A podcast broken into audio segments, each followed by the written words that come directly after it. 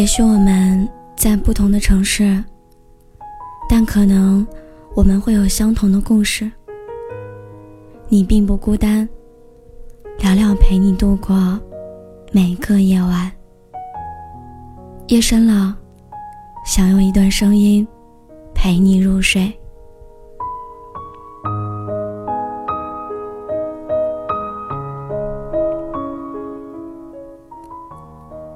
昨天加班到凌晨，靠在沙发上刷了一会儿朋友圈，看见达达发了一条动态，于是随手戳开他的头像，和他聊了一会儿。他说：“刚刚好不容易躺下睡觉了，想起提案里面还有一些疏漏的地方，赶紧又爬起来继续修改。”他说自己每天都要忙疯了的状态当中，很疲惫，但也很知足。其实我跟你说，他是一个富二代，压根儿就不需要如此忙于奔命，也注定会有一个很安稳的未来。从英国留学回来以后的他，并没有顺理成章的接手家族的生意。而是要和几个志趣相投的朋友一起创业，一切都要从零做起。我那个时候打趣的说道：“你过着开豪车泡妞的日子，不是挺好的吗？何必把自己搞得这么苦逼？”他给我发来一段语音，疲惫的声音当中有一点笃定。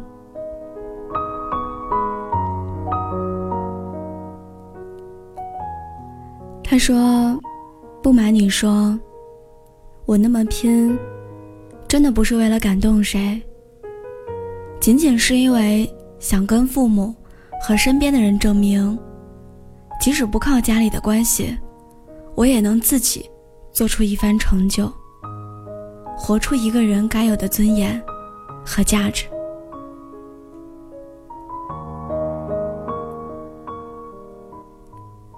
这让我想起了前几年认识的一个朋友，他叫豆豆。大学毕业之后来到了北京，连香奈儿是什么都不知道，经常被同事嘲讽是个土包子。在公共场合邋里邋遢的仪容，甚至有些时候，也会有朋友、同事用鄙视的目光望向他。他租着最廉价的房子，吃着最便宜的伙食。工作上受了委屈，还会经常给我打电话哭诉，说自己有想要回老家的想法。而这些年，豆豆总算撑了下来。他曾经在心里无数次的暗暗发誓，要通过自己的努力，让别人看得起自己。那个时候，他每天把自己锁在厕所隔间里面哭，然后抹掉眼泪，又像没事人一样继续拼搏。他在生活里扑腾挣扎，靠着一股蛮劲儿往上爬。几年下来，他升职到了公司的中层干部，收入不菲，受人尊敬。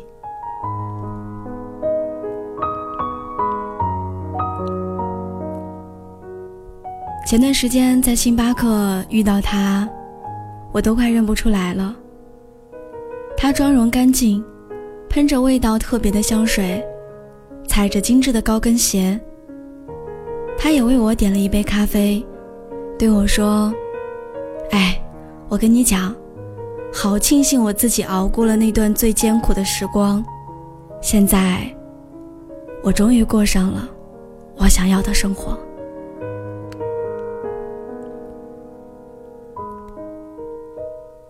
而如今的他，在市中心有一套属于自己二百平的房子，出入有车接车送，身边的人再也不会对他呼来喝去，并且会发自内心的尊重他。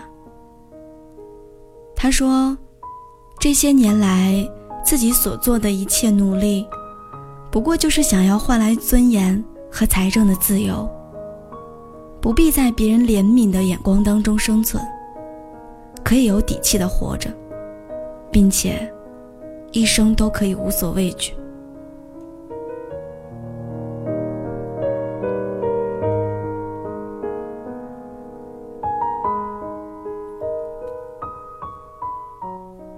我记得毛姆在《人性枷锁》当中写过一句话：“人追求的当然不是财富，但必要有足以维持尊严的生活，使自己能够不受阻挠的工作，能够慷慨，能够爽朗，能够独立。在这个世界上，我们都为了谋求生计，生活在水深火热之中。”我记得之前做情感节目的时候，给大家推荐过一部部美国电影《当幸福来敲门》。其中，男主角查尔斯是一个濒临破产的落魄的男人，在生活当中遭遇了失业、缴不起房租、婚姻生变等等困境。最穷困潦倒的时候，钱包里只剩五美金。连出租车的钱都付不起，他应聘了一份没有薪水的股票经纪人的实习工作，每天抢着时间谈业务，只为了在不久的将来有能力让自己和家人过上体面的生活。这让我想起之前和一个销售行业的朋友聊天儿，他说干他们这行，工作强度特别大。几乎没有私人时间，加班加点儿都是常事儿，确实很辛苦。他说自己有时候累得真想丢下，索性不干了。可一想到车贷、房贷，还有每个月一大笔的生活开销，他就知道自己必须坚持下去。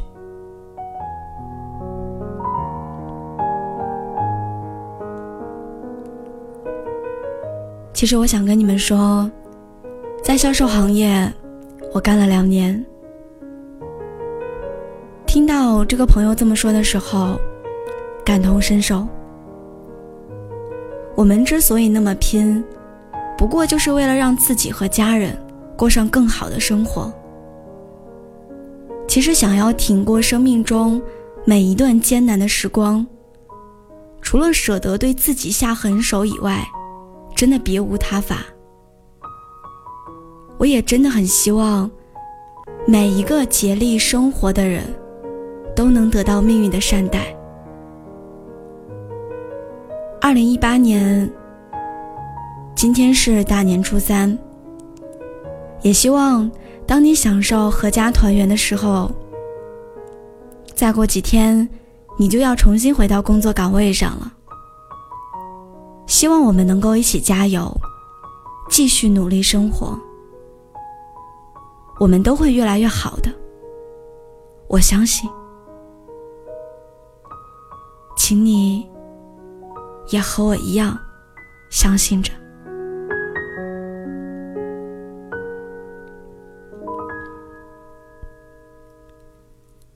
晚安，做个好梦。